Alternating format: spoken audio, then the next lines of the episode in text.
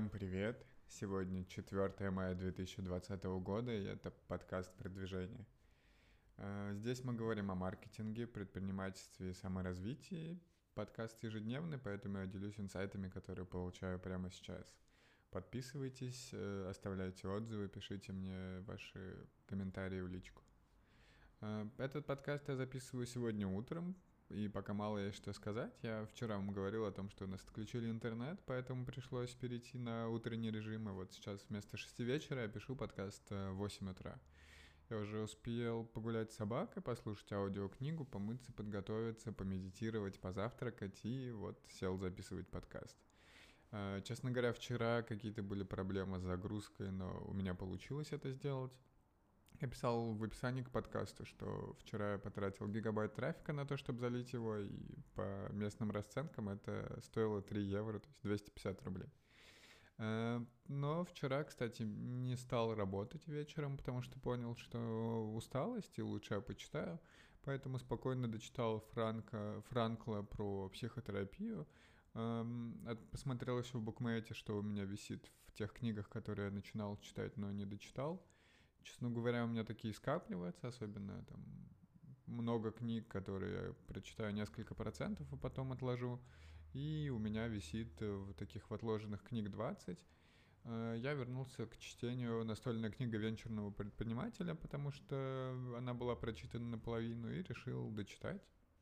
В целом могу рекомендовать, есть какие-то устаревшие информации, но в целом по общению с инвесторами как выстраивать отношения, там даже какие-то более глубокие вещи по типу, как формировать совет директоров, раздавать места и так далее. Но, честно говоря, вчера я задумался, что, наверное, все-таки знания нужно формировать у себя on demand, то есть когда они действительно нужны. Потому что эту книгу, мне кажется, я начинал читать еще год или два назад, и получается, что она тогда мне была не совсем актуальна, и у меня есть такое, что я, там, не знаю, лет 18 читал книгу о для финансовых директоров, чтобы понимать, чем они занимаются и что делают. И, соответственно, там было гораздо больше какой-то технической части. Сейчас мне кажется, что стоит понимать э, какие-то узкие ограничения в своей сфере и что, что мне мешает именно сейчас, и в какой, в какой области знаний прирост будет э, максимальный, если я там постараюсь что-то изучу, и учиться именно там, а не какие-то долгосрочные знания. Тем не менее, я иногда читаю такие книги, и мне кажется, это помогает, то есть я примерно представляю, как и что делать, поэтому, в принципе, наверное, открыл бизнес э, в Эстонии, поэтому нет никаких там ограничений в том плане, что нет страха делать какой-то международный бизнес, куда-то еще ехать, и как это все как с этим всем работать. То есть такие знания, они помогают, но, скорее всего, эффективность, она не очень высокая. Поэтому в последнее время я больше предпочитаю читать либо какие-то книги, расширяющие кругозор. Эм, это могут быть даже там про падение СССР, про какие-нибудь режимы, как это все влияло, или про, эм, не знаю, про энергию, то есть как вообще сфера там нефтяной энергетики появилась, менялась, или про Э, психотерапию на 1500 страниц. Но это я тоже все перечисляю, те, которые у меня сейчас идут в добавленных, но еще не прочитанных. Но, тем не менее, я вполне нормально читаю. То есть я сказал, что 20 открытых книг есть на букмейте, но в то же время у меня уже 200 прочитанных там накопилось, так что это вполне нормальный процент. Эм, что еще могу сказать? Сегодня успел послушать э, книгу про переговоры. Она мне тоже очень нравится, и сторителлинг вообще отлично выстроен, потому что автор это... Он долгое время работал в ФБР, по-моему, на протяжении 25 лет, и отвечал за ведение переговоров э, с террористами и, там, с какими-то, в каких-то сложных ситуациях. То есть, например, кто-то грабит банк, захватывает заложников, и нужно получить заложников и не отпустить э, захватчиков, и при этом еще на своих требованиях все это сделать, то есть не отдавать им какие-то деньги. Э, поэтому, ну, то есть в книге действительно много полезных примеров, понимаешь, что все оно в практике усваивается, и все это сложно именно внедрять в свою жизнь. Но мне кажется, что это прям интересный пример того, насколько важны переговоры. То есть даже на каких-то важных переговорах, особенно если вы менеджер, а не э, предприниматель, то можете почувствовать усталость или еще что-то, и когда-то дать слабину. И в, когда вы ответственны за все-таки жизни людей, мне кажется, что задумываетесь вы об этом гораздо серьезнее и гораздо больше энергии, сил прикладываете к тому, чтобы провести хорошие, качественные переговоры. А, из того, что я в этой книге услышал, это то, что стоит активно слушать и проявлять эмпатию. Это понятное дело, что можно замедлять а, разговор. То есть, когда эмоции накаляются, все начинают говорить быстрее, это не приводит ни к чему хорошему. А, в то же время вы можете руководить скоростью.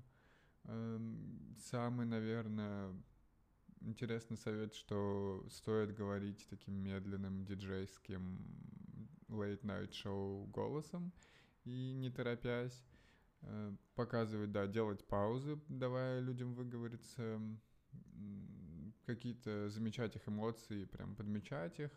То есть, э, если вы чувствуете, что эм, ну, то есть, если говорить о переговорах, там, именно которые он приводит пример, то это может быть, что я...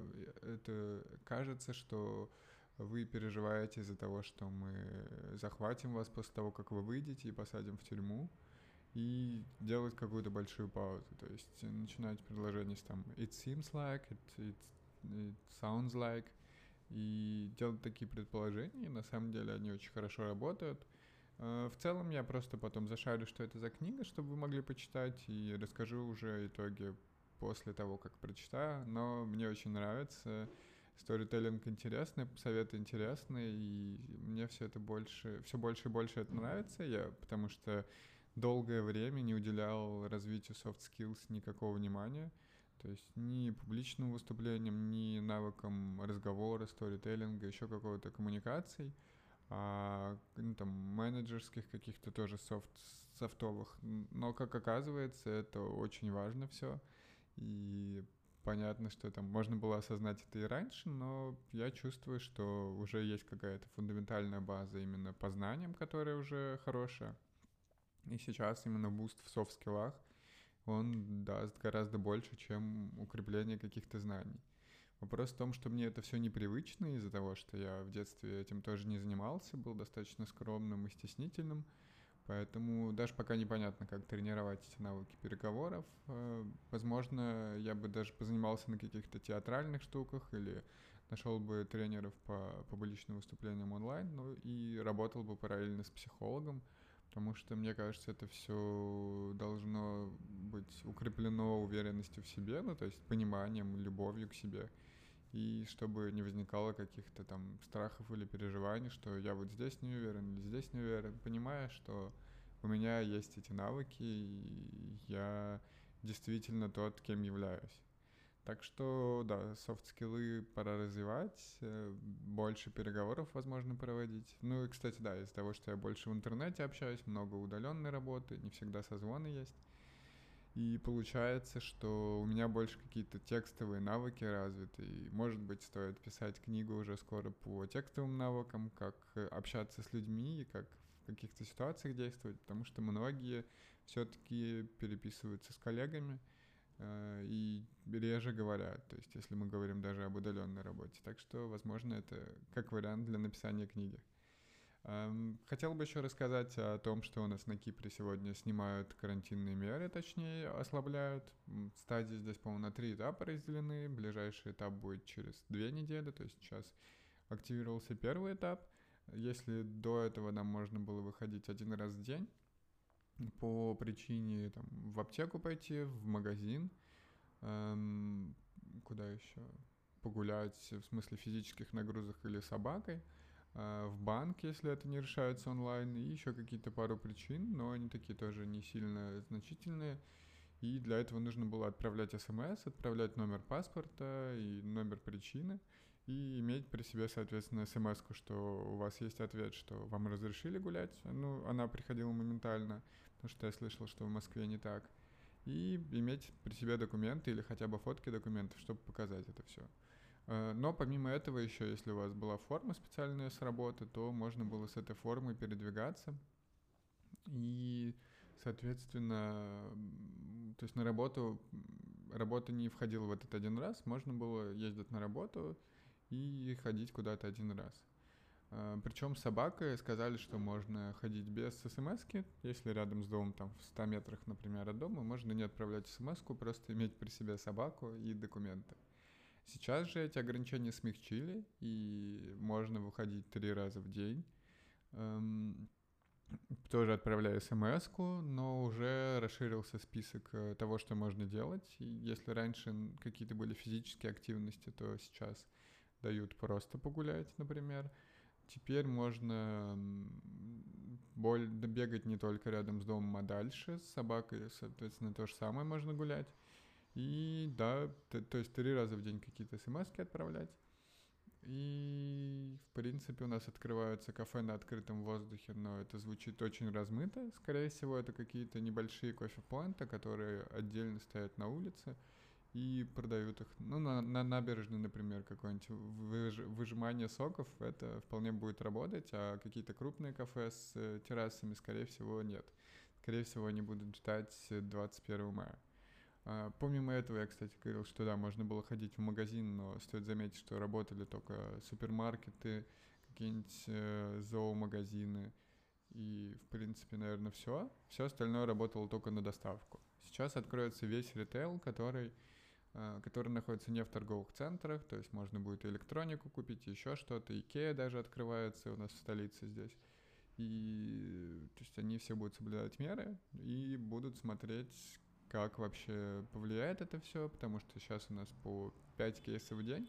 И в течение двух недель, видимо, действительно будет замерять, будет ли какая-то вспышка, скорее всего, какой-то подъем будет. Но посмотрим. Если все ок, то после 21 мая уже там больше всего будет доступно. А с 1 июня можно будет уже ходить на пляж, загорать и купаться. Сейчас пока можно этим заниматься только тем, кто занимается спортом, и то какие-то ограничения есть. Поэтому лучше подождать. В принципе, вот так все. Достаточно быстро здесь это все прошло, и Кипр наладил э, работу с э, пострадавшими от коронавируса, с бизнесом, еще что-то. Это гораздо лучше, мне кажется, чем в большинстве европейских стран было сделано, оперативно среагировали. Э, сейчас будем смотреть действительно, насколько люди сознательные, насколько они осознанные и готовы дальше э, придерживаться каких все-таки ограничений. А, касаемо работы, в принципе, большинство офисов IT-компаний, они остаются до 21 на удаленке, но почему-то у нас решили выйти уже на этой неделе. Так что посмотрим. В принципе, в офис уже даже интересно сходить, э, есть какое-то желание поработать из офиса, но, честно говоря, я бы на месте фаундеров придерживался другого принципа и посидел подольше дома. Но это не мое решение, так что будем ходить в офис. Эм, по личному бренду хотел бы еще рассказать немного. Э, выписал себе в заметке, что хотел затронуть, как пришел к этому вообще и почему начал развивать, и что было в начале года и сейчас. Э, как пришел к личному бренду, это во время поисков работы я понял, что это все-таки достаточно значимая вещь, и даже если там, это и с предпринимательской точки зрения работает, и с тех, кто из работодателей, то есть если вас гуглят и вас там можно найти, или есть рекомендации от кого-то, как хорошо вы работаете, то это очень сильно влияет. И более того, я понял, что если вы постоянно рассказываете, постите, то вы наверняка у каких-то своих подписчиков на слуху, и наверняка кто-то за вами будет следить, и вполне возможно, что когда вы объявите, что ищете работу, то вас возьмут, скорее всего, и даже с меньшими скалами, чем остальных, потому что вы просто с более развитым личным брендом будете.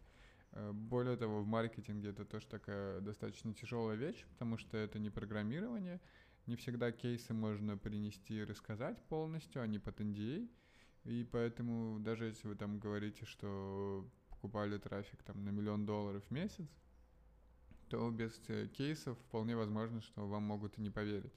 В программировании все-таки можно посмотреть на код, какие-то действительно вещи, и оценить, как мне кажется. Поэтому в этом плане личный бренд играет э, значимую роль, чтобы люди доверяли, видели, что вы постите, рассказываете, и действительно видели ваш experience уже до этого. Э, и в целом, да, с меньшими скиллами, но с более развитым личным брендом вам могут и платить больше, и быстрее нанимать. Поэтому я решил развивать личный бренд э, по этой причине.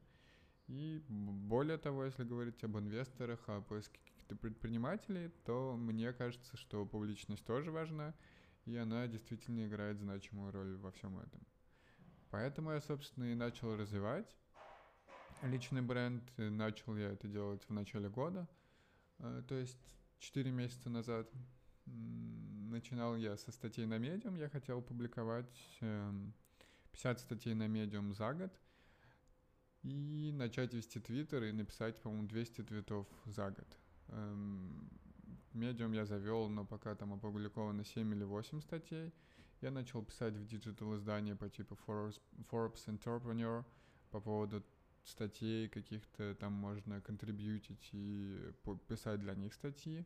Но пока с этим еще ничего нет, э, не срослось. В Твиттер активно публикую, и уже есть 2000 с чем-то подписчиков, но это не органика, то есть я настроил кампании простые и пишу, ну и в принципе, да, завел их, там подписчик выходит по 3 евроцента, и из э, развивающихся стран, и они, в принципе, подписываются активно, создают какую-то трастовую значимость и смысл для того, чтобы писать.